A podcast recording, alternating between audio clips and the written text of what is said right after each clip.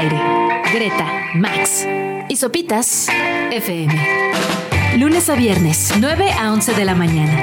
Sopitas FM en el 105.3. 9 de la mañana en punto en este martes 7 de noviembre. Buenos días, Greta. Hola Max, ¿cómo estás? Todo bien. Mañana bonita con sol, Ajá. frío, es perfecta. Pero yo no entiendo cómo está funcionando el clima porque me llegan mensajes, ya sabes, de texto de un medio así y dice como temperaturas muy bajas y prepárense para la temporada de frío y me preparo para la temporada de frío y salgo de mi casa y me estoy asando. Probablemente le está pasando a todo mundo porque ahora sí, lo- lo- los del clima le están regando durísimo. Te avisan, no, un frente frío bárbaro Ajá. y nada más cargas la chamarra todo el día o vas ahí en el metro como a baño María. Terrible. O, o no afecta a la Ciudad de México. No, o sea, no entiendo, pero sí, es, eh, se proyecta un buen día soleadito, lindo. Uh, y para disfrutar el guitarrazo, vamos a arrancar esta mañana con algo de Led Zeppelin. Since I've been loving you. Una de las que hasta ellos admitieron fue de las más difíciles de grabar en su Zeppelin 3.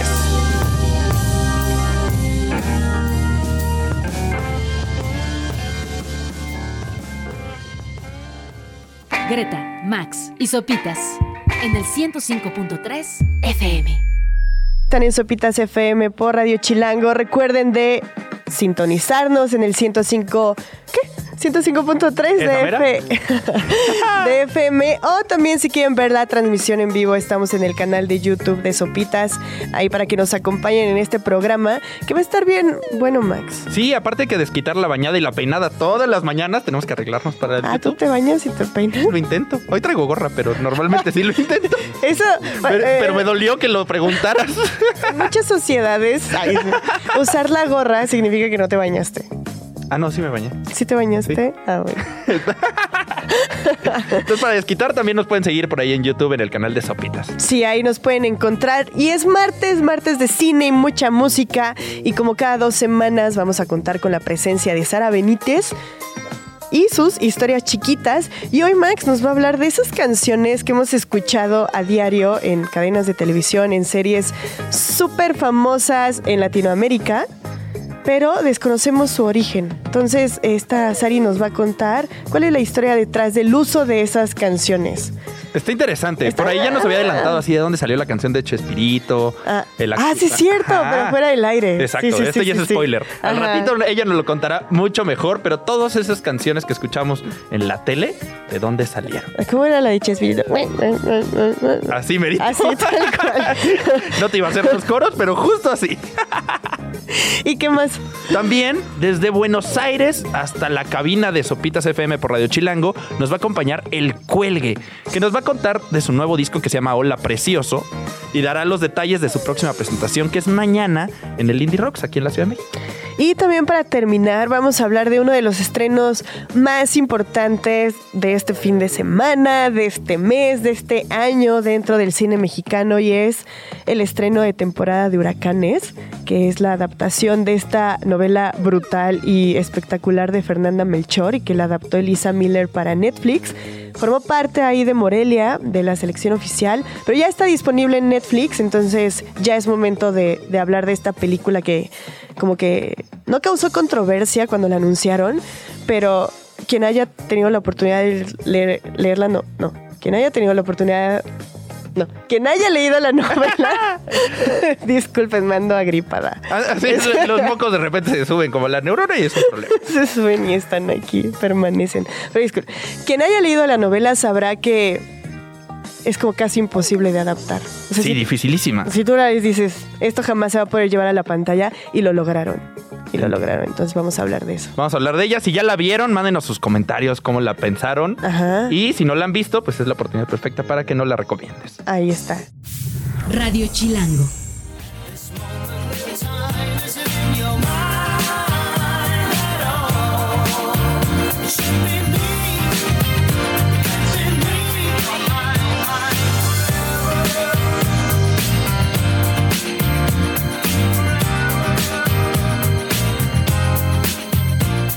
Simply Red, Sunrise del 2004, una canción que específicamente Greta pidió incluir en la playlist de hoy?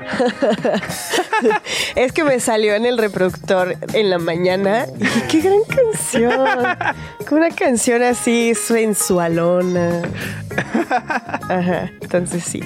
Pero oye Max, eh, a ver, lo que va a pasar este año en la industria del entretenimiento y del cine ha sido bastante complicado, eh, la huelga de los guionistas, luego la huelga de actores, eh, la forma en la que se ha desarrollado la taquilla eh, de manera internacional y todo el fenómeno que representó Barbie y Oppenheimer, que fue toda una sorpresa para, para todos la recaudación. Estuvo impresionante. Creo que nunca había pasado tantas horas en el cine porque las dos las vi como tres veces, pero sí, estuvo tremendo esa semana. Ajá. Y, muchos se armaron el Barbenheimer de que ibas a ver una primero y te quedabas a ver la otra.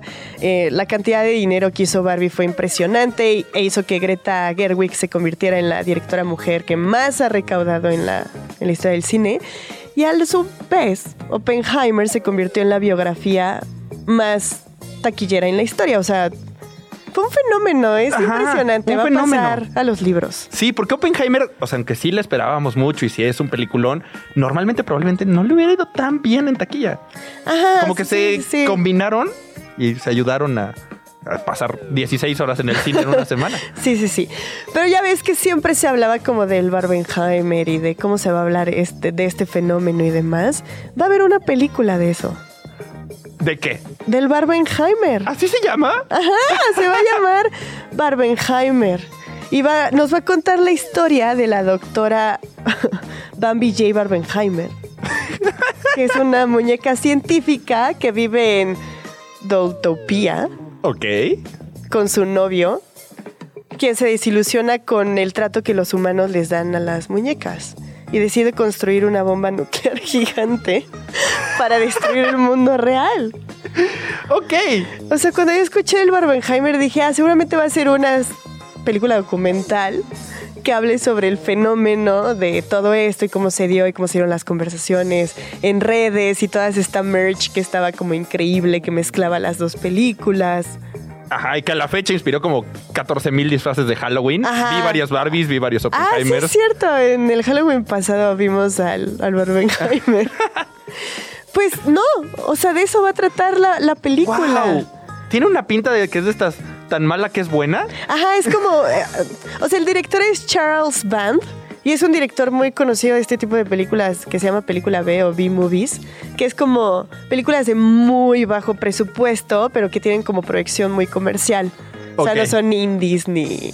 O sea, como la de los tiburones y el huracán, esa de ah, de ese estilacho. Ajá, más o menos. O sea, como son películas, o sea, sí de bajo perfil, pero tienen intenciones comerciales, pero el presupuesto es muy bajo. O sea, son muchos... Ajá. Ajá, tipo eh, la de Winnie Pooh, igual la de Winnie Pooh. La de Winnie Pooh. Honey and Blood. Esa mera. Que está en HBO Max por si la quieren ver. ¿Está buena? No. Ah, no la ven terrible. Como que la de Winnie Pooh llegó cuando también se estaba estrenando Terrifier, que fue todo un fenómeno en la taquilla y todo. Yo esperaba mucho de la de Winnie Pooh. no. No tiene sentido.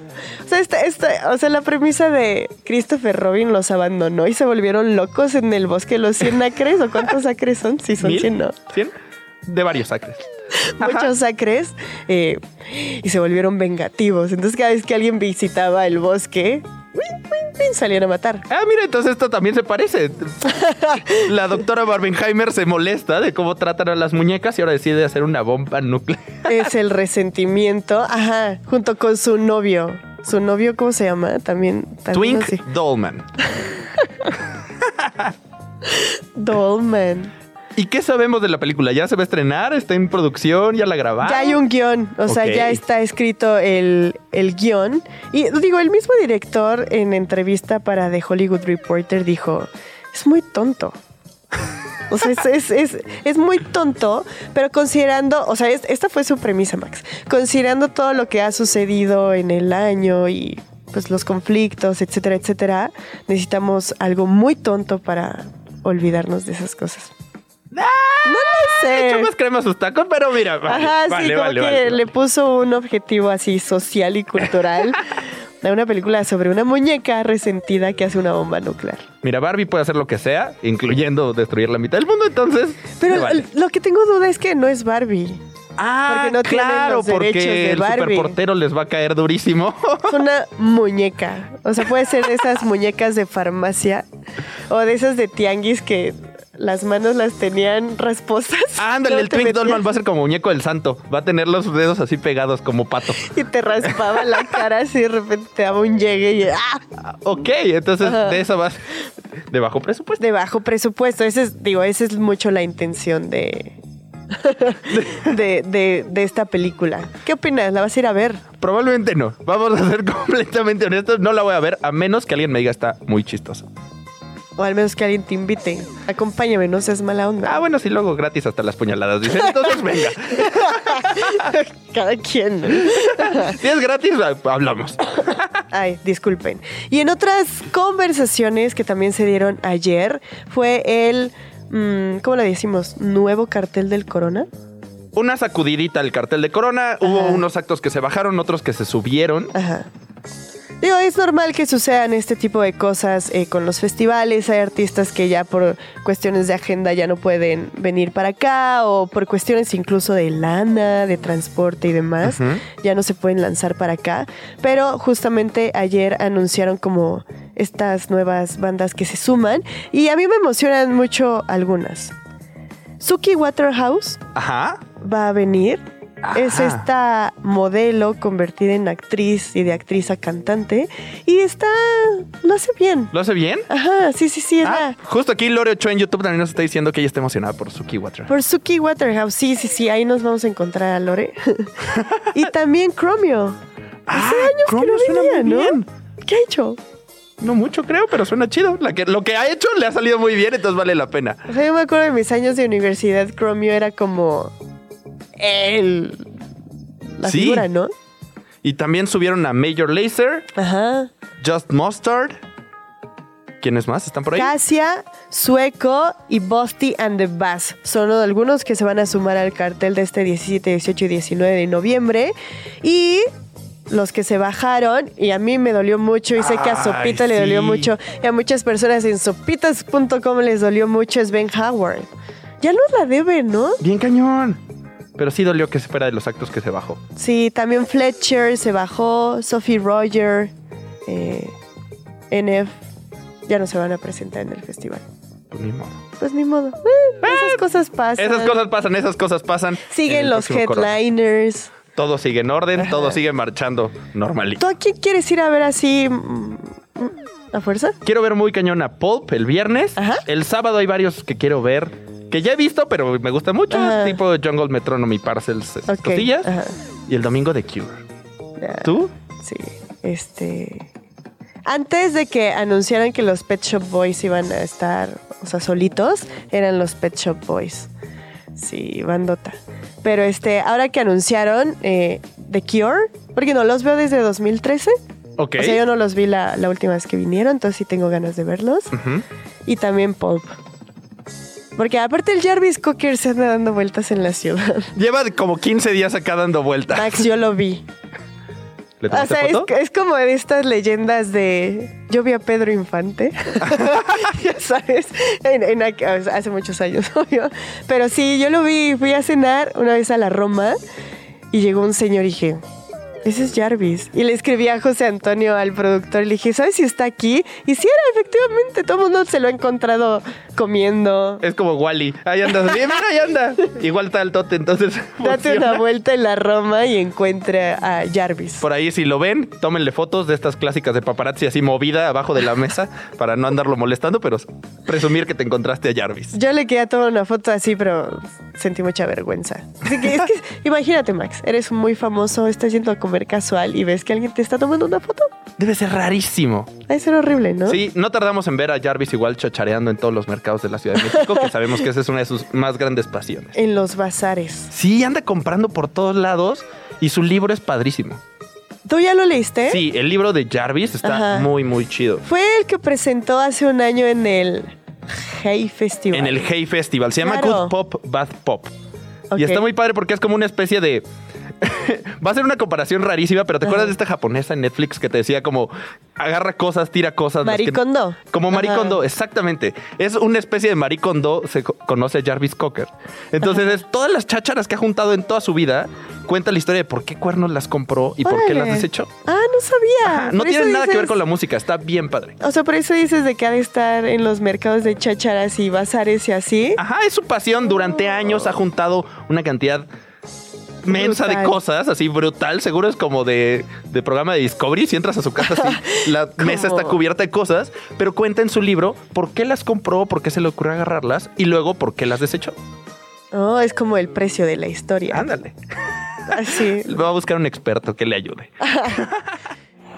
Todo lo que ves, tocas, escuchas, lees, bailas, comes y bebes tiene una historia. Sari te la cuenta en tan solo unos minutos. Historia chiquita. Sopitas FM.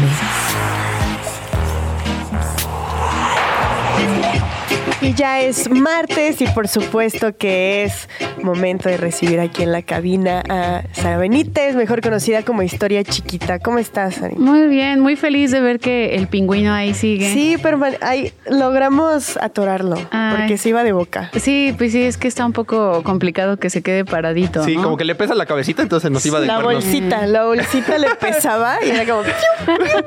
Como Ya. que se quería echar como el pingüino de Toy Story así del estante, pero ya todo bien. Como los pingüinos suicidas. O el pingüino, los, bueno, pero es como, es, ese pingüino es como los pingüinos de Madagascar, está gordito y bonito. Es cute. sí. Es cute. Oye, hoy nos vas a contar de algo muy interesante y quería ver si va un poquito relacionado a como de esta pregunta cuántos años tenías cuando te enteraste que Televisa utilizó una canción de Prince para su intro. Es ese tipo de, de historias así que dices, ¡Oh! todo el tiempo la tararé, no sabía de dónde venía. Exacto. eh, Hoy, hoy vamos a platicar eso eh, eh, y fue una solicitud desde la, pues, el programa pasado en el que estuve por acá. Ajá.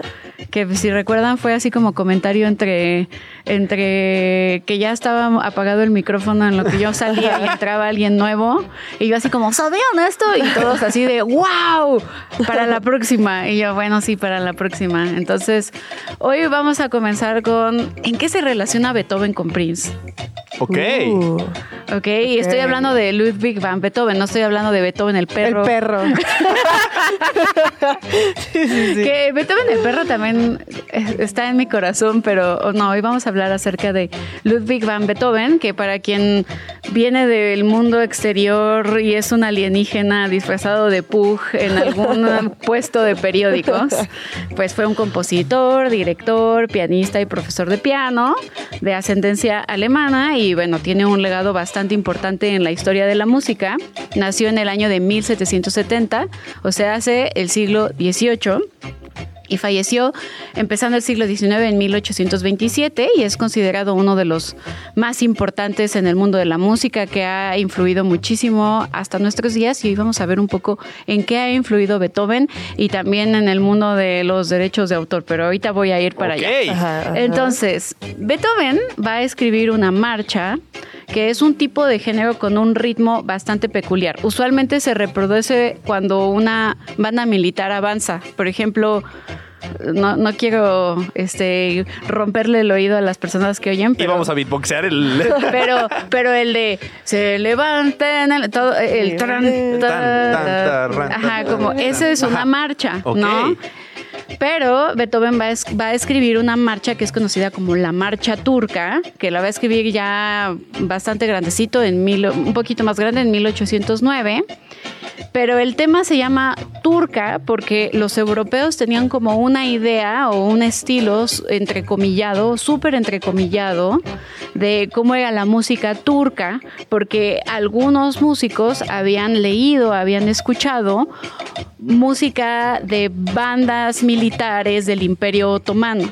Entonces es por eso que Beethoven se va a basar en, en, est- en esta- en este tipo de sonidos para, eh, para escribir esta marcha que va a ser primero utilizada en una obra eh, en 1809, como digo, y luego se va a reutilizar en 1811, le va a hacer un arreglo para una obra de August von perdón mi alemán, Kotzebue, y va a ser dada a conocer en Budapest, en Hungría, en 1812, en una obra obviamente de teatro que se llamaba este, o sea, más bien que retrataba a una diosa Atenea. Era, era toda una obra de teatro súper nacionalista, ¿ok? Ajá. Entonces era una diosa Atenea que despierta después de un largo sueño y se va a dar cuenta que este, una pareja griega se está lamentando de la invasión y entonces este, todo esto para terminar como en un asunto sumamente nacionalista donde los alemanes descienden de los griegos y bueno,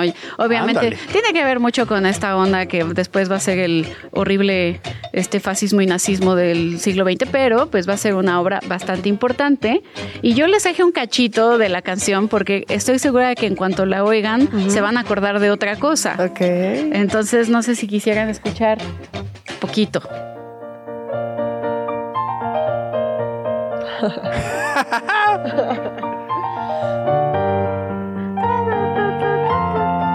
Enrique Segovia. A dirección. Enrique Segovia, no? Ok, muy bien. Muchísimas gracias. Esa es la marcha turca de Beethoven. Esa es la marcha turca de Beethoven, la cual va a ser retomada como una gran inspiración por un señor llamado Jean-Jacques Perret, un compositor de música electrónica, padre de los tantos compositores de música electrónica de nuestro siglo, ¿no? Eh, muy cuate de Kingsley, el que hacía las palomitas de maíz, no sé si la conocen esa. Claro que la han escuchado. Les digo que yo siempre, perdón. la vida. Sí, eh, Perry eh, también escribió canciones con Kingsley. Eh, Perry es muy importante en el mundo de la música electrónica. Él nace en enero de 1929, fallece en el 2016 y él se va a ser especialista en un eh, em, instrumento llamado la ondiolina Ondiolina. Ándale. que es como eh, una especie de como órgano y después va también eh, va, a s- va a ser bastante cercano al creador del sintetizador modular Moog, Moog, que es muy ah, importante, sí. ¿no?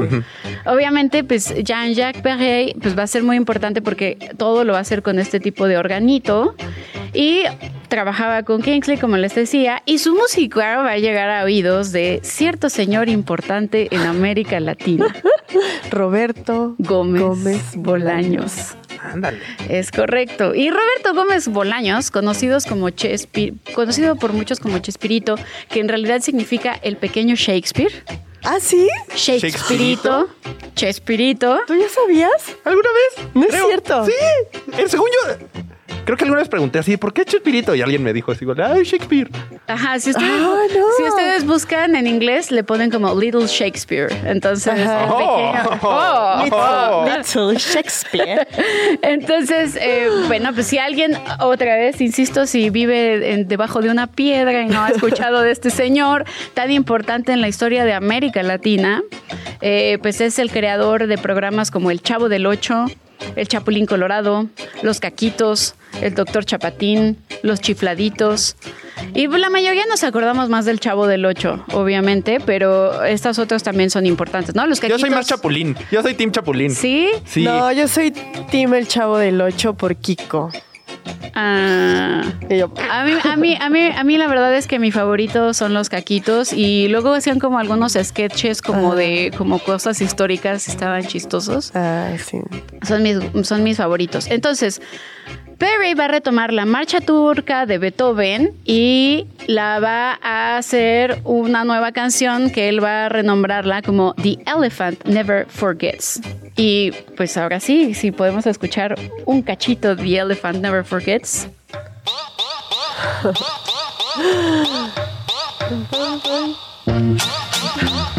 Y ahí va la marcha turca, ahí va.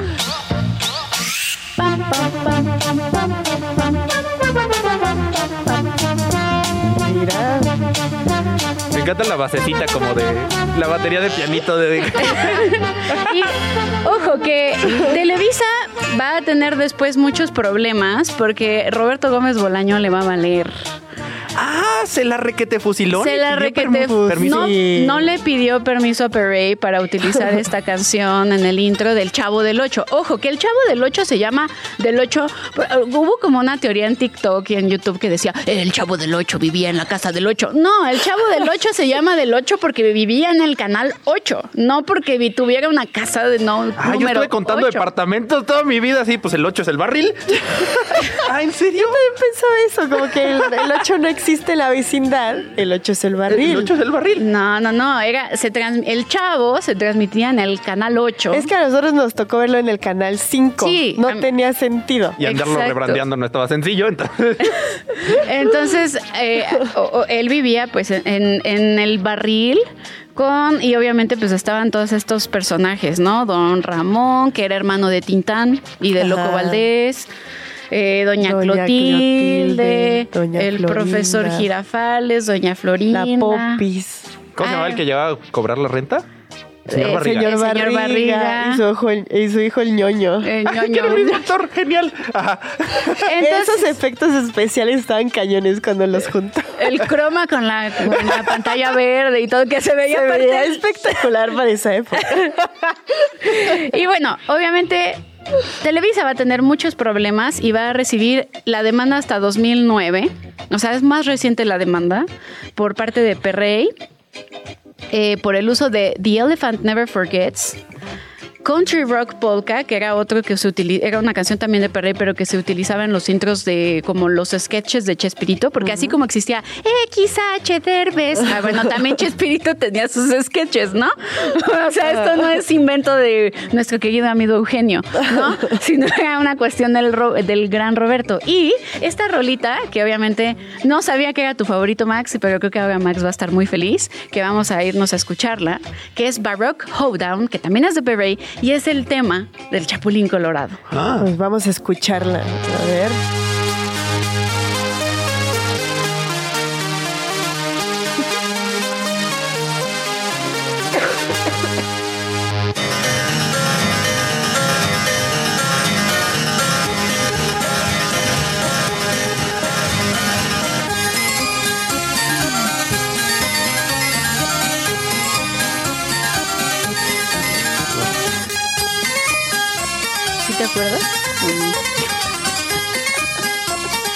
Te gustaba, pero no te acuerdas No del me acuerdo tema de la del intro. Ajá. O sea, solo me acuerdo que. ¿Usted no era?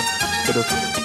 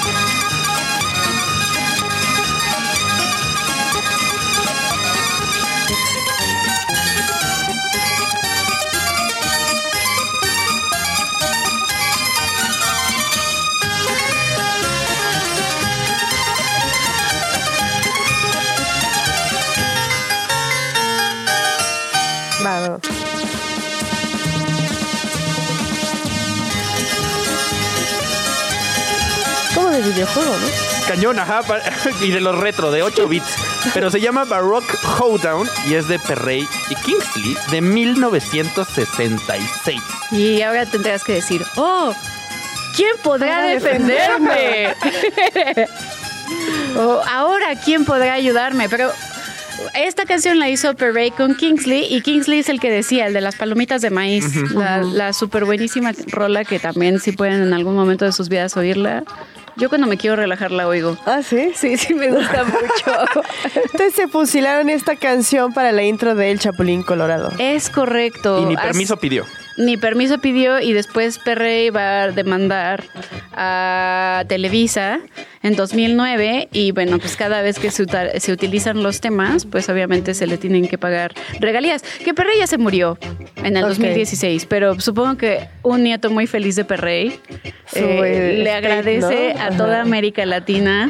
Ajá, porque que- el show del 8 en Brasil es un éxito. A mí me tocó ir una vez a la Comic Con de Sao Paulo, bueno, la Ajá. primera vez que fui, y había un stand de Chávez. Yo no entendía qué era eso, era la fila más larga en la convención. Era un barril del Chavo del Ocho. Ah. Y la gente estaba haciendo fila eterna para meterse al barril para una foto. Pues miren, yo les voy a ser muy honesta. En mi casa no se veía Chespirito. Yo, o sea, por alguna razón no lo veía, no lo veía. Hasta que yo tengo familia en Bogotá y yo tenía como seis años y fuimos de viaje a Medellín. En lo la, aman. En la época de que había como pesca milagrosa, una época muy cruenta de la historia de Colombia. Y este y me quedé como sola en el cuarto del hotel porque mis papás se habían dormido en el cuarto del hotel. O sea, sola en el sentido de que nadie me estaba haciendo caso porque mis papás estaban cansados y dormidos. Y prendí la tele y encontré este programa buenísimo que yo pensaba que era colombiano y hasta que mi mamá me se despertó y me dijo, ¿qué estás viendo? Y le digo, este programa buenísimo. Y me dijo, este programa es mexicano y es Ajá. Chespirito y el Chavo del Ocho, ¿no? Pero yo lo conocí en Colombia, yo no lo conocí en México. Ese es mi primer recuerdo. Es un exitazo.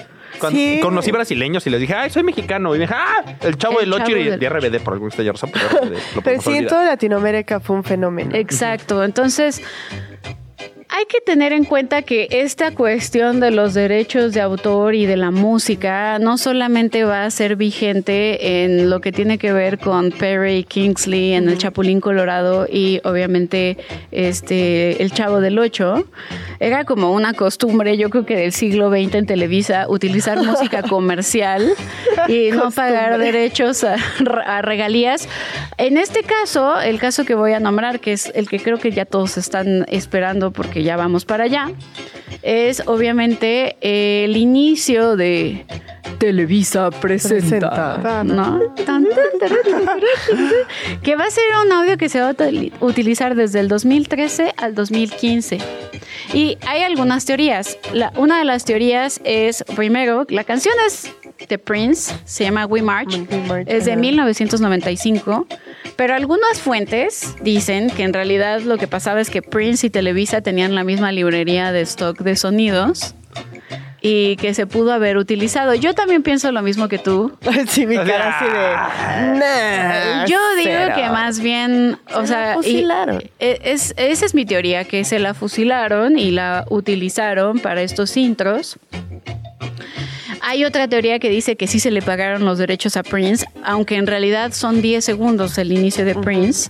Entonces no sería necesario tener que pagarle, al parecer, derechos en esa época. No lo sé si ahora, pero en ese momento, como son solo 10 segundos, como No que aplica. no aplica, uno y dos, no, el audio no se está utilizando para comercializar algo, solamente es para presentar un programa. Entonces ahí como que entra como un vacío extraño legal. Términos Encontramos un recoveco Ajá, legal, sí. pero ah, no, te disfrazas del chapulín colorado y te cae la. Cae la Qué chota. vivo, sí. Entonces, pues creo que es bastante interesante eh, hablar acerca de toda esta, esta música que podemos encontrar en, en- en varios momentos de la historia de México, de su televisión. Porque habla también de que había alguien, y esa es mi teoría, y esto ya es una teoría, no tengo fuentes, fuentes, mi mamá. O sea, Arial 12, ajá, sí, Sí, esto- Arial 12, exacto. Pero mi teoría es que yo sí creo que había alguien dentro de Televisa que tenía una cultura musical muy vasta, Supongo, sí. que podía como llegar y proponer eh, este tipo de temas, ¿no?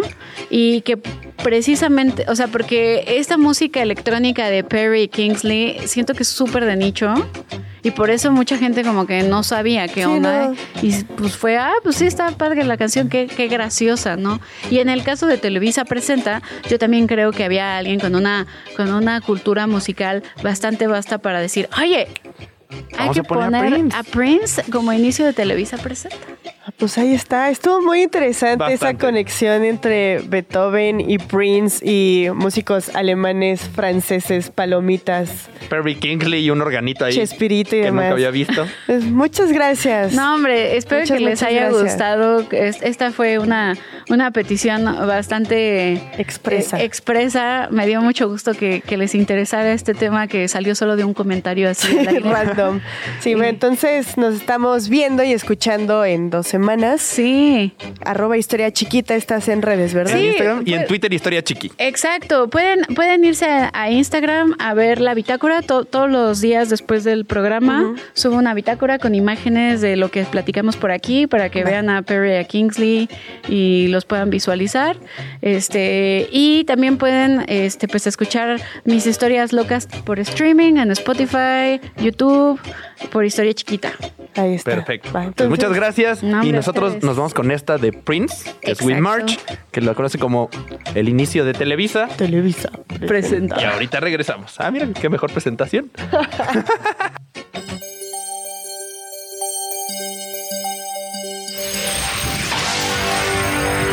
Uno para todos y todos para uno.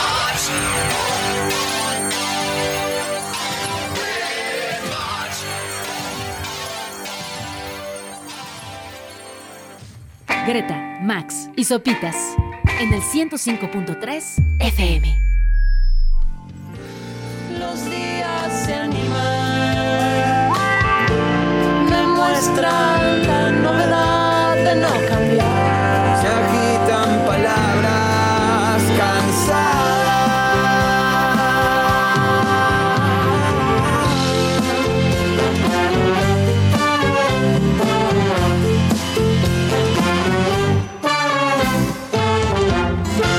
Ahí escuchamos a Julieta Venegas con el cuelgue. La canción es La Mirada. Y justamente la pusimos porque estamos muy emocionados de tener aquí en la cabina de Sopitas FM por Radio Chilango a Santi Martínez, quien forma parte justamente de esta agrupación, el cuelgue, y nos van a contar todos los detalles de. Hola, precioso. Qué, qué- qué buen título. Es que Así saludamos aquí también. Bueno, nació aquí en México el título. ¿Ah, sí? Y, y la canción y toda esa inspiración por un colega de aquí, un amigo mexicano que Ajá. nos saludaba así. Hola, preciosos. Y qué, qué lindo, qué buen canto que tiene esto. No tenía una música que inspiró ese estribillo y luego el disco y todo. Que puede ser complicado porque justamente ayer estábamos viendo así la agenda que vamos a ver y Max dijo, ay, alguien me escribió un mensaje, hola precioso, como que lo leí y fue de, Sí. ok, Ok. así te llevas, ok, pero sí, es, es un gran título para un gran disco, tuvimos oportunidad de, de escucharlo y lo, lo disfrutamos mucho. Qué bueno. Sí, sí, estamos contentos, salió hace poco eh, y estamos tocándolo a partir de septiembre más o menos, empezamos a presentarlo mucho por Argentina y algunos lugares de Latinoamérica, de Sudamérica, digamos. Y así que bueno, traerlo para acá está buenísimo. Sí, está sensacional. Y yo te quería preguntar algo muy específico porque la escena musical argentina siempre ha sido como muy popular y muy conocida en todo el mundo, tiene como muchísima fuerza en, Latinoamérica, pero en estos últimos años ha tenido como un repunte, por decirlo de alguna manera, con algunos exponentes. Y algo que a mí personalmente me llama muchísimo la atención es como siempre se apunta y se es muy específico con el lugar de origen de los artistas, ¿no? Por ejemplo, estoy pensando en Trueno, que especifican mucho que es de La Boca, o Camperas, que son de Rosario en Santa Fe. Ustedes son de Villa Crespo en Buenos Aires. Y quería saber por qué siempre hacen como la anotación del lugar de donde vienen de Argentina. Mirá, no, interesante, tendría que ponerme a pensar a ver una respuesta para eso que nunca lo había reflexionado. Eh, hay algo ahí autorreferencial, ¿no? Que mm, supongo de una sensación de pertenencia, de, de, de mostrar que si bien la música es foránea, porque no son folclores propios de nuestro país, estamos tocando música extranjera, vamos a decir, pero eh, argentinizada, digamos, desde el barrio de donde sale, ¿no? Por ahí queda claro de qué lugar del mundo está saliendo ese rock, vamos a decirlo así, ¿no? Podría ser una opción. Sí, está... Sí, está genial. Y, y justo estamos hablando con Santi del cuelgue, el cuelgue con K, por si los quieren ir escuchando. Y llevan casi 20 años haciendo música.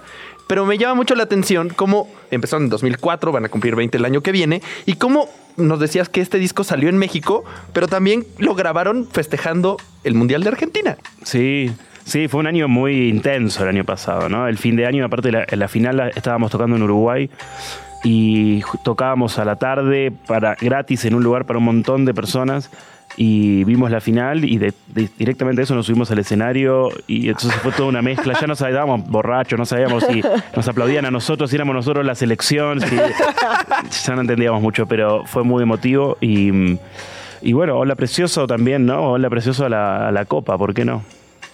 Oye, y justo eh, de, de este disco, no, no sé qué opines, pero se siente como un poquito más ligero respecto a, a los otros materiales. Y no es por número de canciones ni nada por el estilo, sino más justo por el proceso y esta carga de elementos que existen en las canciones, a pesar de que están explorando nuevos sonidos. Pero sí se siente como más ligero. Siempre son muy divertidos, pero ahora se siente como más... No sé. ¿qué Eh, no, otra palabra? totalmente, está muy bien la observación.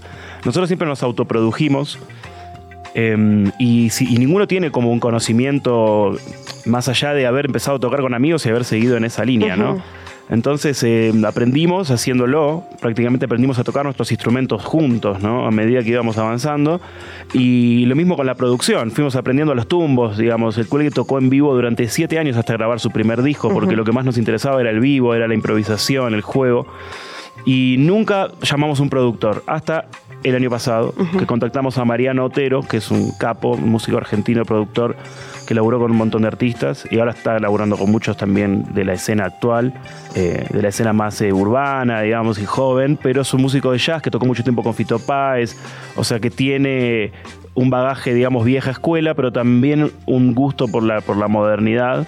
Y fue él finalmente el que nos ayudó, digamos, a limpiar un poco, como bien vos decís, toda esa cosa más barroca por ahí, más cargada que el cuergue traía. Y nos enseñó como que con mínimo se puede plantear la cosa y que además eh, el disco anterior se hizo en pandemia y se nota mucho eso, porque es un disco que tal vez no está pensado para tocar en vivo prácticamente. Y es un disco que después nos costó mucho llevarlo al show. Es un gran disco estudio, pero no, no- no- nadie pensaba en, en canciones que tendrían que ser tocadas para 5.000, 8.000 o do- 2.000 personas. Este disco sí. Y se nota y es muy fácil de llevar en vivo. Y en vivo suena muy bien porque fue pensado ya de antemano que tenía que ser de esa manera. Así que buen resultado ahí. Y fue como, digo, ya llevan casi 20 años juntos, eh, eran ustedes eh, escribiendo las letras, produciendo eh, el disco, creando las melodías. ¿Fue complicado integrar a una persona más que les dijera, "Mm, no, no va por ahí? En este momento no, porque creo que ya todos más grandes, más maduros, con ganas de aprender, ávidos de, de, digamos que in- inteligente no es el que lo sabe hacer todo, sino el que se junta con los mejores, digamos, ¿no? Entonces entender eso también. Entender que por ahí había instrumentos que si bien como instrumentista podía ser que sea otro el que lo grabe para que la obra eh, se, ¿no? se levante, o sea, ese tipo de cosas, donde el ego queda de lado, lo importante es la obra. Y Mariano se integró como uno más. Nosotros justo el año pasado tuvimos la, la, la pérdida, vamos a decir, eh, la desvinculación del guitarrista de toda la vida de la banda. Y de alguna manera Mariano vino a ocupar un poco ese espacio medio de herida que tenía el grupo y se integró muy bien. Y no está bueno saber que te digan que lo que estás proponiendo no está bueno y que, Claro. golpe que lo que estás haciendo sí está bueno y tener ese juego. Oye, me encanta lo que dices de juntarse con los mejores, que es como una filosofía que le podría servir a todo mundo. Y parte también el video que hicieron de Hola Precioso, ¿no? uno de los sencillos de este nuevo disco. Me encanta porque además, bien, decías que estaba pensado como para tocar en muchas cosas, pero también lo hicieron vertical, como para disfrutar desde el teléfono. Y tiene la actuación de José María Muscari, que es genial durante 5 o 4 minutos. Sí, sí. Eso surgió porque él, que es un director de teatro muy conocido en Argentina, eh, de golpe vimos una story de él que estaba bailando Hola Precioso en su casa, así en formato de story, igual que el video, y nos pareció encantador y lo contactamos y nos dijo, ay, me encanta, pensé, esa letra es para mí. Decía, bueno, entonces le dijimos, hagamos un video con eso, o sea, vamos con un, con un iPhone y te filmamos este, bailando en distintos lugares y así es el video sin pretensión, sin luces, sin cámara, es un teléfono nada más. Igual, eh, como, como músico estando en la escena tanto tiempo, es interesante como algunas bandas, algunos artistas se han ido adaptando como a estos nuevos formatos, ya sea visuales, musicales. Y me llamó muchísimo la atención lo que dijiste hace rato de este como proceso de creación hacia, hacia dónde lo estás llevando. Y es muy raro escuchar a las bandas que hacen música para tocarla en vivo. O sea, como que se piensa mucho en la maestría del estudio y que todo salga perfecto y que se escuche bien y el sonido y demás, pero para llevarlo en vivo es otra cosa y me, me gustó mucho y me llamó mucho la atención esta parte de el disco pasado estaba pensado para la casa porque no nos podíamos ver, no nos podíamos reunir, pero este está otra vez para celebrarlo juntos y se me hizo muy interesante. Sí, totalmente. Igual, eh, retomando lo que decías, hay una estandarización del sonido que, que se hace un poco falsa últimamente, inevitable igual, porque es el estándar. Uno ya no puede escuchar una voz que no esté corregida digitalmente. No digo afinada hard tune, ¿no? Sino corregida. Ya pareciera que el oído no está, no tiene ganas de escuchar eso. Todo tiene que estar perfecto, todo tiene que estar pasteurizado y demás. Eh, y en el show en vivo pasa otra cosa, es mucho más salvaje todo. Eh, así que, que está bueno reacostumbrarse a que la música es imperfecta, que las afinaciones no son, que un piano y una guitarra nunca están perfectamente afinados y generan entre sí esa mugre de la música que está viva, ¿viste? De armónicos y otras cosas. No, aparte ustedes vienen de justamente de tocar en vivo primero siete años y de la improvisación. Y, y mi duda es, ¿alguna vez la improvisación se puede hacer como... como Se puede programar. Ajá. Sí y no, o sea, hay reglas, ¿no? Hay espacios donde uno sabe dónde, dónde empieza, hasta dónde. Una regla de la improvisación es que nunca le decís que no a la propuesta del otro, digamos, ¿no? Eso no juega. Siempre sí y vemos. Eh, y bueno, como te digo, uno va entendiendo algunas reglas, algunos códigos, algunos gestos, algunos tonos. Ya después de tantos años de jugar en el escenario, yo sé muy bien con Julián cuándo está cerrando un chiste o cuándo necesita que yo le dé el pie o cuándo dejarlo solo a él con cerrar la idea, digamos. Estamos platicando con Santi del Cuelgue sobre las presentaciones en vivo que exactamente van a estar mañana aquí en la Ciudad de México en el Indie Rocks. Tenemos boletos para regalar, Sí, dos pases dobles ahí en YouTube a las primeras personas que, ¿qué? que nos manden su nombre. Ah, que nos manden su nombre y nos digan que quieren ir. Eh, pero ¿qué les parece si escuchamos ahorita una, una canción del disco y regresamos para hablar, eh, Santi del Cuelgue, de Hola Precioso y los detalles de su presentación de mañana? Vámonos con esto, que es una de las canciones más exitosas de este disco. Es Sinoca, es El Cuelgue, son las 10.12 de la mañana.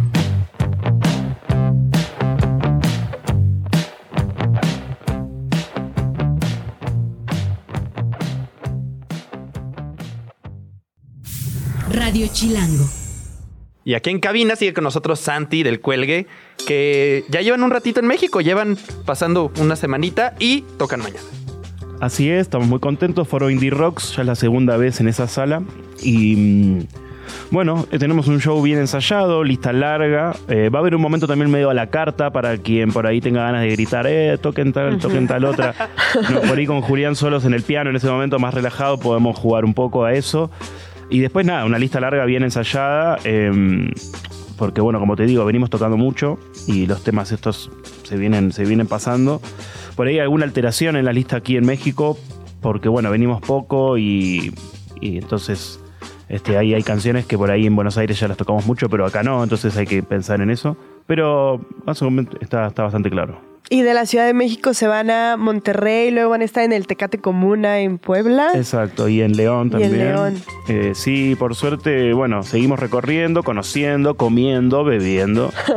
Eh, y mm, que acá se hace muy bien y nos gusta mucho la gastronomía mexicana. Eh, pero mm, también vamos a estar con colegas de Argentina, los babasónicos, que vienen hace mucho, ya tienen su, su- su historia acá. Y son como padrinos nuestros de alguna forma. eh, lo han hecho en un montón de, de- de momentos de la banda. Y bueno, ahora estar atrás de ellos eh, en este lugar, que para nosotros es muy nuevo, eh, está muy bueno. Oye, ¿qué han comido? ¿Qué, qué has disfrutado de la comida de acá? Bueno, no quiero ser obvio, obviamente tacos como constantemente. Eh, pero después, este, mm, no quiero empezar a pronunciar incorrectamente los nombres de los platos, Ah, no, pero todo, todo me gusta. Y me gusta mucho el picante también, entonces este, todavía no me han amedrentado. Todavía digo ni siete, ocho, no, no de sabor, ¿no? sino de intensidad. De intensidad. Sí, sí, sí. Claro, yo todos mis amigos están, no, no puedo más. Y yo, esto es un 7. O sea, esto no es. Eh, ayer, de hecho, compramos unos, unos eh, habaneros crudos. Yo comía así pedacitos y decía, todo esto se puede comer, esto no hay problema acá. Después me tienen que recomendar con qué asustarme. ¿Sobreviviste al habanero? Si, si pasaste el habanero, creo que estás a salvo, Cru- ¿eh? Crudo, así como venga, con la semilla, todo. No, estás en otro nivel, porque el habanero sí es de los más potentes acá, ¿no? Sí, probablemente solo lo podrías hacer más picoso si lo asas y le pones limón o naranja. Claro. No, Ahí sí te capaz va a que quedar- me, me- me tocó uno con mucha agua, andas, vaya a saber usted. Sí, estamos hablando con Santi de El Cuelve para que nos está contando todos los detalles de su más reciente disco, El Hola Precioso, y también nos está contando todos los detalles de sus próximas presentaciones aquí en México, específicamente la de mañana en el foro Indie Rocks. Acuérdense, tenemos algunos pases dobles para regalar eh, ahí en el, en el canal de YouTube. En el canal de YouTube, mándenos su nombre y si nos pueden pasar ahí un correíto para contactarlas o contactarlos, con eso. Son dos pases dobles para mañana en el Indie Rocks El Cuelgue. ¿A qué hora abren puertas? Para ir. Creo que 19 horas. Ahí A las 7, ajá. Oye, hay, hay planes más, más planes, perdón, de, de- de hacer música. ¿Ya van pensando en algún otro disco? Digo, sé que suena apresurado. No, no, ya pero- estamos grabando el Ah, nuevo ¿ya? disco, de hecho. Oh. Sí, porque estamos en un momento creativo muy lindo donde cada vez que nos juntamos salen cosas eh, y para tener tiempo, creo que siempre laburó muy sobre, el, sobre la hora, digamos. Eh, nunca tuvimos un 40 temas para elegir los mejores 10. Siempre había 10 y se grababan 10. Ok. Y está bueno ahora aprovechar eso, ¿viste? Para no, no hay apuro, como bien decís. Eh, en tres días sale un tema nuevo igual. Está bueno decirlo. eh, una bossa nova con Zoe Botuso de invitada, que va a quedar muy lindo. Y, mm, eh, pero bueno, como te digo, ya tenemos unos 8 o 9 demos de canciones hermosas. Ya estamos como muy enamorados de la nueva música. Y algo- hace poco leí también una, una entrevista a ustedes, no me acuerdo quién, quién la hizo, y me gustó mucho cómo describieron el proceso creativo como muy democrático. Mm. O sea, Julián escribe las canciones, las, bueno, las, Las letras. letras. ya van incorporando la melodía, pero generalmente cambian hacia el final por la incorporación de todas las cosas. Sí, sí, sí. Es un trabajo, un work in progress que, que es muy lindo de verlo. eh, eh, particularmente para mí, que admiro mucho a Julián, que en este momento cumple años. Le mandamos un beso muy grande a Julián Cartoon. Eh, verlo construir esas letras y la forma en las que lo hace y todo es muy, muy inspirador. Eh, es un gran artista, para mí escribe como nadie, o sea, digo, no, no- no hay otra persona que escriba con esa, esa forma. Y, y bueno, eso, Eh, el proceso del disco fue muy lúdico, nosotros por ahí llegábamos temprano y, y grabábamos unas bases que a veces las componíamos ahí. Y él llegaba a la tarde y sin haber escuchado nunca eso, se ponía a improvisar arriba y muchas de esas letras quedaban en el momento, o sea, está bueno. Perfecto, muchísimas gracias Santi. El cuelgue, ya es- lo decíamos, mañana 7 de la tarde, 7 de la noche, porque ya oscurece temprano, en el Indie Rocks. Dos boletos dobles en el canal de YouTube. Ahí por favor escríbanos. Mucho éxito mañana y en todo este viaje por México que les espera. Gracias. Muchas gracias por el espacio y bueno, nos vemos mañana. Greta, Max y Sopitas en el 105.3 FM.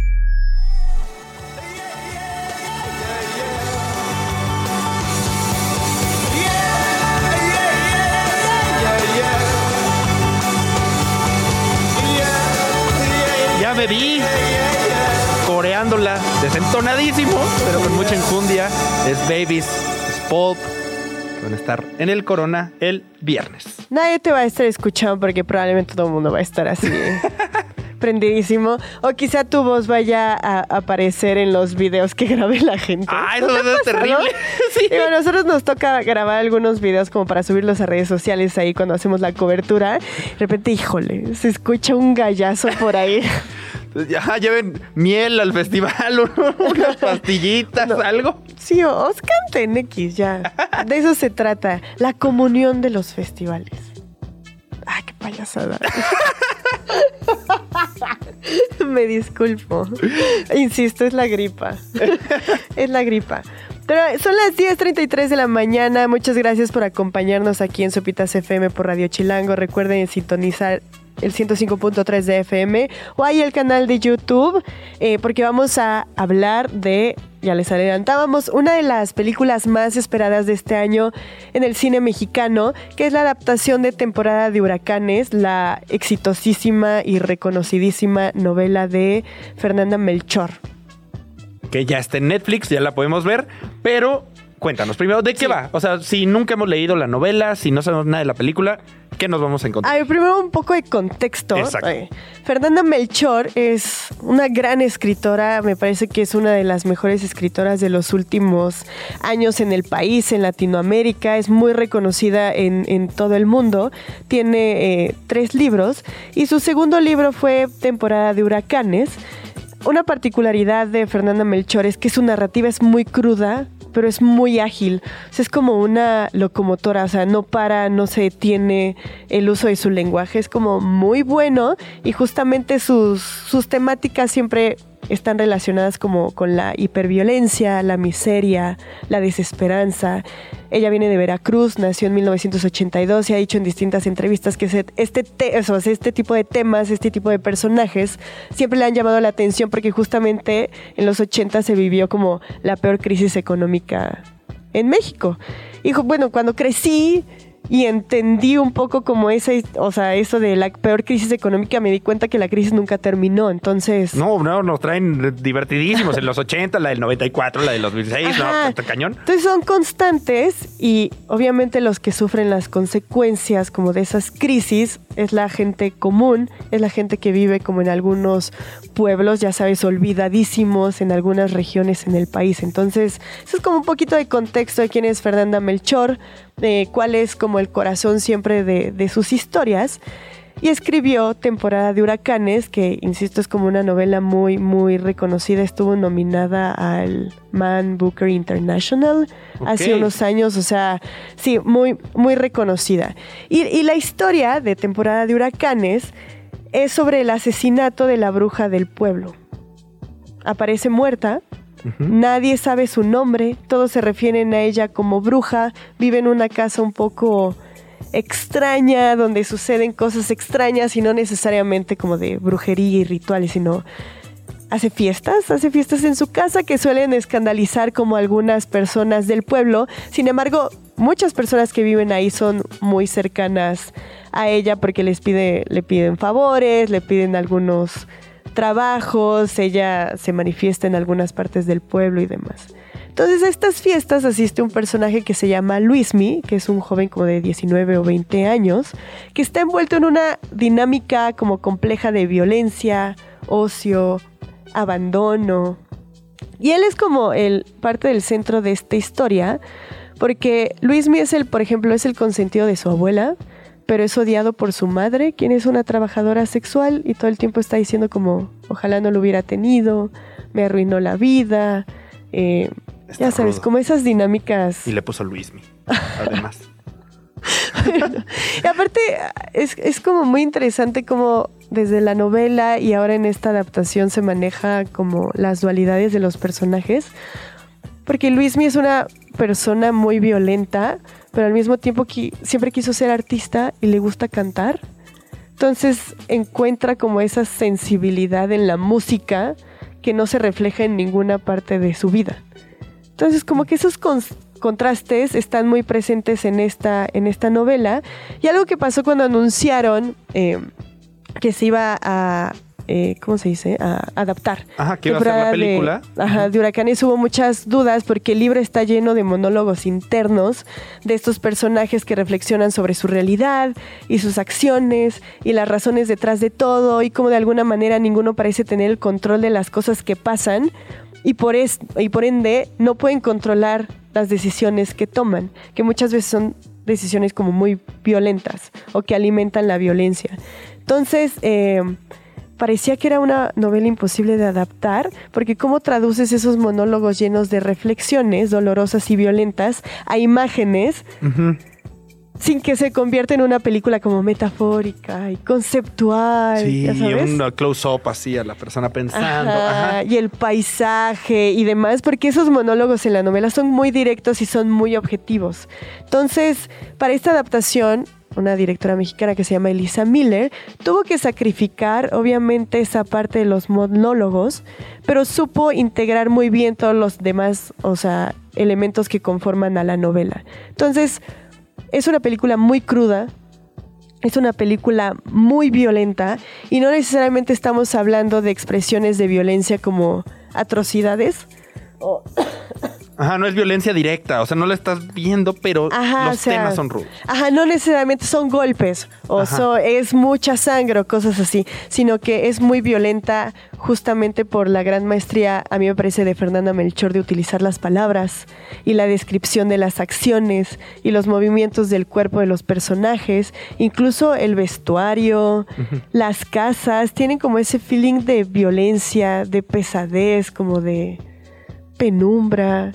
Es muy oscura la película, en, en realidad. Ok, oye, ¿y Fernanda Melchor eh, participó en el guion, en, su- en la propia adaptación de su No. novela a la película? No, no, no. Fernanda Melchor tiene como una relación con Netflix. Ella fue la guionista. ¿Te acuerdas de esta serie de que era Somos, punto? Ajá. O sea, Somos sobre una masacre que hubo en Tamaulipas sí, ruda, ruda. Hace más de 10 años. ¿Cuál fue? la- Ajá. Ajá, sí. Este, ella participó, por ejemplo, en el guion, entonces, eh, obviamente sabía los derechos de la adaptación de esta novela, pero, perdón, la adaptación la hizo Elisa Miller directamente. Ok. Entonces, repito, hubo como muchas dudas al principio porque, digamos que, considerando la novela, podríamos pensar que requería de un director que al menos tuviera más como experiencia narrando situaciones así de violentas y de extremas. Y Elisa Miller, no, su cine no es así, pero lo hizo bastante Gran bien. debut. Aparte era un paquetote. Hacer la adaptación de temporada de huracanes, que es una de las novelas más aclamadas Ajá. de los últimos años en México, no era nada sencillo. No, y digo, eh, es una muy buena adaptación, no puede ser una adaptación, digamos, como literal, que retome todos los puntos más altos de, de- de la novela, porque como decíamos, son imposibles de llevar en imágenes o de llevarlo a la pantalla, pero es, es una buena adaptación y quizá yo me atrevería a decir que su punto más débil es que está, o sea, la película está muy marcada por capítulos. Entonces, como que se va dividiendo por capítulos, como en un libro, y estos capítulos aquí parten de los testimonios de las personas cercanas a Luismi, que de alguna manera presenciaron algo relacionado con el asesinato de la bruja. ¿no? Entonces está el testimonio de Yesenia, que es la prima de Luismi, que le dicen la lagarta, que vamos conociendo un poco del contexto de estos personajes y cómo van narrando su cercanía con Luismi y lo que se pudo ver del asesinato de la bruja. También está un personaje que se llama Munra, que es como la pareja sentimental de la mamá de, de Luismi, es un hombre que tiene como una discapacidad motora. Está el de Norma, que es la pareja sentimental de Luismi, y está el de Brando, que es su mejor amigo. Entonces, conforme eh, está, está padre cómo llevan la narrativa de la película, porque conforme se van acercando a, hacia el final, el testimonio es más cercano al, Al asesinato, asesinato. en sí mismo. Entonces, al principio que me dices, "Mm, como que Yesenia no le cae bien su primo, entonces está viendo señales donde no hay, quizá no, no fue Luismi, luego ya te vas acercando más y dices, ah, no, espérate. Ok. Munra está más cercano a lo que realmente pasó y así te vas, te vas acercando. Suena buenísima. Ya está disponible en Netflix, o sea, podemos llegar a la casa y ponerla ahorita Ajá, mismo. Sí, sí, sí. A mí me parece muy importante que sí, este, que sí la vean, porque es como una de estas películas que en los últimos años ha demostrado como este, no sé qué palabra utilizar, como resurgimiento del buen cine mexicano. O sea, y no es que no, no, no haya cine mexicano bueno hace 10 años, o sea, hay varios como directores que lo han mantenido a flote, como Amate Escalante, que justamente también este año va a estrenar una película y demás, pero siento que en los últimos, ¿qué te gusta? Cinco años, las películas mexicanas han sido muy destacadas, o sea, hay Sí, mucha maestría. Estos últimos años han estado cine. cañones del cine mexicano. Ha hecho muy buenas cosas, siempre con temas rudos o muchas veces con temas delicados, pesados, pero las películas son geniales. Sí, y a mí me parece que temporada de huracanes, la cual también decíamos en la mañana, formó parte de la selección oficial de, de Morelia. Este, es una de, de esas películas que demuestran que el cine mexicano está como en un punto muy bueno, que hay muchas directoras sobre todo que son muy destacadas, que son capaces de, de llevar estas, estas historias. Entonces, este, vayan echándole un ojo. Hay unas escenas, me choca la palabra poderosas, pero no encuentro otra palabra para describirlo, pero hay unas escenas muy poderosas en la película que creo que parten justamente de la otra parte del cine de Lisa Miller. No es una directora brutal, no es una directora que haya llevado historias así súper densas y brutales a la pantalla. Pero parte de su cine está muy reflejado en esta película y es a partir de la sutileza en la que representa algunos momentos de la película. O sea, la película es muy física, muy sexual, o sea, es muy, muy, muy sexual. Todos los contactos físicos tienen como una connotación sexual, sobre todo de Luismi con las personas que lo rodean. Y hay algunas sutilezas que marcan justamente cómo hay personas, lamentablemente, que no pueden escapar de un entorno desolador, pero encuentras un refugio en otras personas que quizás son violentas igual que tú, pero es porque no tienen de otra. Entonces, no sé, eso es, es que la novela es muy buena. Es muy buena, claro, ¿no? Pues ya está la recomendación para ver hoy mismo o guardarla para el fin de semana si tienen más tiempecito. Es temporada de huracanes. Sí. Ya está Netflix. Sí, véanla, véanla completa. El final es muy, muy metafórico, que rompe un poquito como con esa objetividad que había mantenido la película, pero es, eh, es, es muy interesante, como que hablan de no todo puede permanecer oscuro siempre y cuando ves una luz quizá tengas que seguirla para salir de esa oscuridad, pero hay entornos como tan complicados, sobre todo en un país como México, que quizá esa luz sea más bien como fuego. Entonces te acerques como a otro lugar peligroso.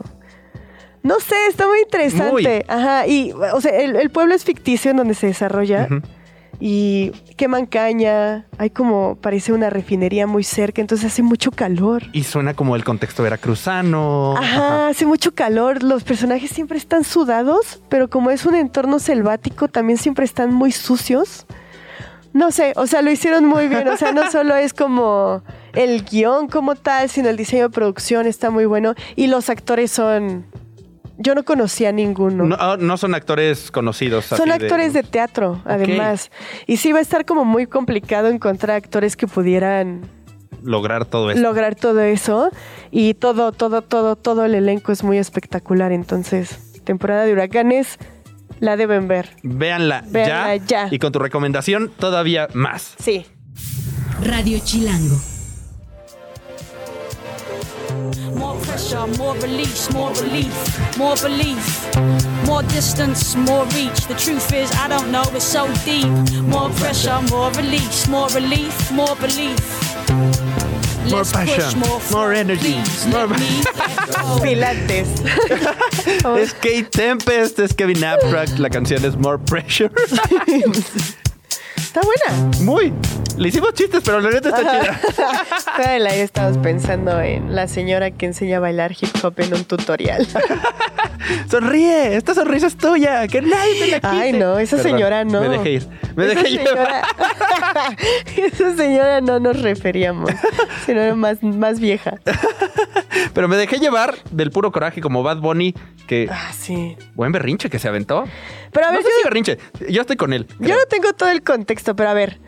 Hicieron una canción utilizando su voz. Hicieron una canción con inteligencia artificial que le peina Ah, claro. la voz a Bad Bunny, se la robó completamente. Y está haciendo un éxito en... Y la canción está chida. ¿Está cool? Sí, está buena. Yo no la he escuchado, pero sí está buena. Sí, está buena. Está chida. Obviamente es una canción de Bad Bunny. Pero entonces está haciendo súper viral y que Bad Bunny se enoja. Pero ¿qué dijo así de, oigan, En, en su canal de WhatsApp, en este Ah, espacio sí, donde sí. él puede escribirle a los fans, pero no recibe respuesta, dijo así de, no puedo creer que les esté gustando esta canción de inteligencia artificial que se roba mi voz. No los quiero ver en el concierto, no los quiero ver en la gira. Si ustedes la descargaron, sálganse hasta el canal de WhatsApp. Ay, ay, sí, ay, seguramente sí, la descargué y yo, ah, me voy a salir, voy a vender mi boleto. Adiós. Órale. O sea, sí se enojó mucho, pero ¿cuál es su argumento, Max? Por lo cual estás con él.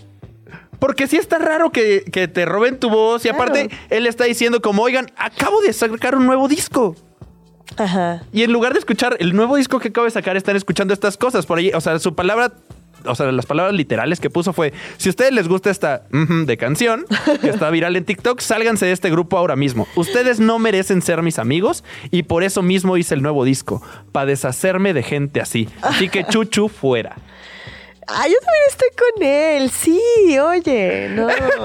Trabajo le ha costado convertirse en la estrella mundial que es. Entonces, pues a ver, va a seguir pasando. Va a seguir pasando, le va a pasar a muchas, muchas, muchas, Muchas personas. personas. Por ahí también le dijo charros a todos los que están ahí, que supongo que es un insulto en Puerto Rico. Entonces no sé si lo debía haber dicho al aire.